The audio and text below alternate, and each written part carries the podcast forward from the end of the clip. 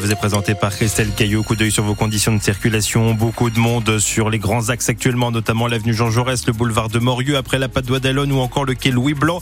Difficulté pour traverser Arnage et l'art également. La météo.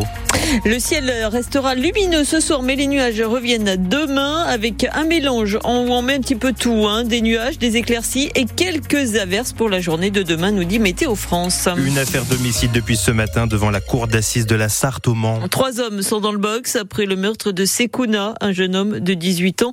Il a été poignardé dans le quartier des Sablons. C'était le soir du 30 décembre 2020.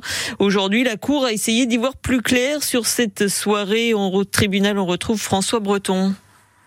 Bonsoir, oui, en visionnant notamment les images de vidéosurveillance, euh, c'est comme ça qu'on essaie d'y voir plus clair ici au tribunal. Leur exploitation a été fondamentale, explique le directeur de l'enquête ce matin. Deux caméras ont capté les moments avant et après la rixe mortelle. On y voit deux des accusés, les plus vieux, se diriger vers un petit groupe de jeunes du quartier des Sablons qui viennent d'attaquer un peu plus tôt dans la soirée le quartier Saint-Martin. Ce groupe de jeunes se sépare alors qu'on voit arriver le troisième accusé, Sekuna Bangoura. La victime se retrouve seule. Les accusés s'approchent de lui. Il lance un objet. Un des accusés l'évite. Un autre donne un premier coup à Sekuna et après rien, plus rien. Les caméras n'ont pas capté la bagarre en elle-même, mais c'est un lynchage sur le directeur de l'enquête qui emploie de multiples reprises ce mot. Le médecin légiste a compté une douzaine de plaies sur la victime. Il allait d'en casser des échymoses au cou, sur le crâne. Surtout, on l'a frappé sept fois avec un couteau. L'un des coups a sectionné l'artère fémorale qui l'a porté? Les enquêteurs ne peuvent pas le dire. Un des accusés a reconnu deux coups de couteau, mais pas le coup dans la cuisse de la victime. On ne l'a toujours pas entendu depuis le début de ce procès. Cet accusé doit être entendu comme les autres accusés un peu plus tard ce soir sur les faits. François Breton en direct du tribunal du Mans pour ce procès devant la cour d'assises qui doit durer jusqu'à mercredi. Le verdict est attendu en fin de journée, mercredi. L'actualité aujourd'hui en France est cet accident qui a fait trois morts ce matin près de Dunkerque, trois piétons fauchés par une voiture. Le conducteur a été placé en garde à vue. Une quatrième personne a été grièvement blessée et transportée à l'hôpital. Édouard Philippe est ensarté en Mayenne pour trois jours à partir partir de demain, l'ancien Premier ministre commencera sa visite dans une exploitation agricole à José, près de Bonnétable. Il visitera ensuite la maison Prunier, fabricante de rillettes bien connue à Conéré, et il se rendra dans l'après-midi à la Suze, notamment dans une école. Il rencontrera les élus locaux.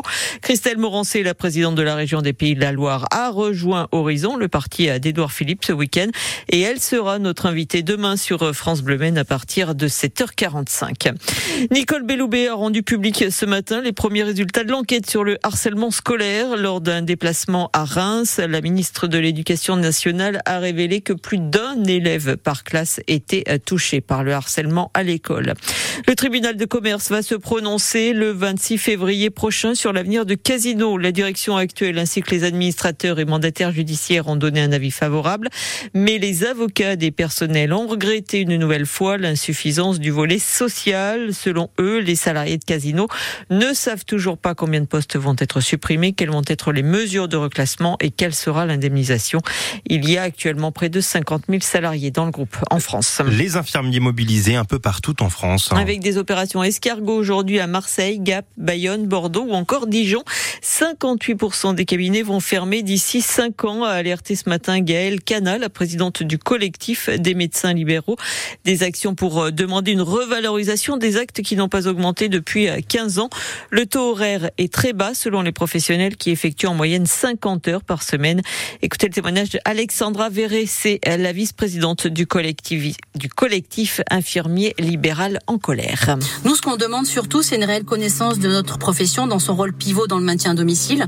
Parce qu'aujourd'hui, on parle de virage ambulatoire, on parle de maintien domiciliaire, on parle du bien vieillir à la maison et on parle aussi de soins palliatifs à domicile.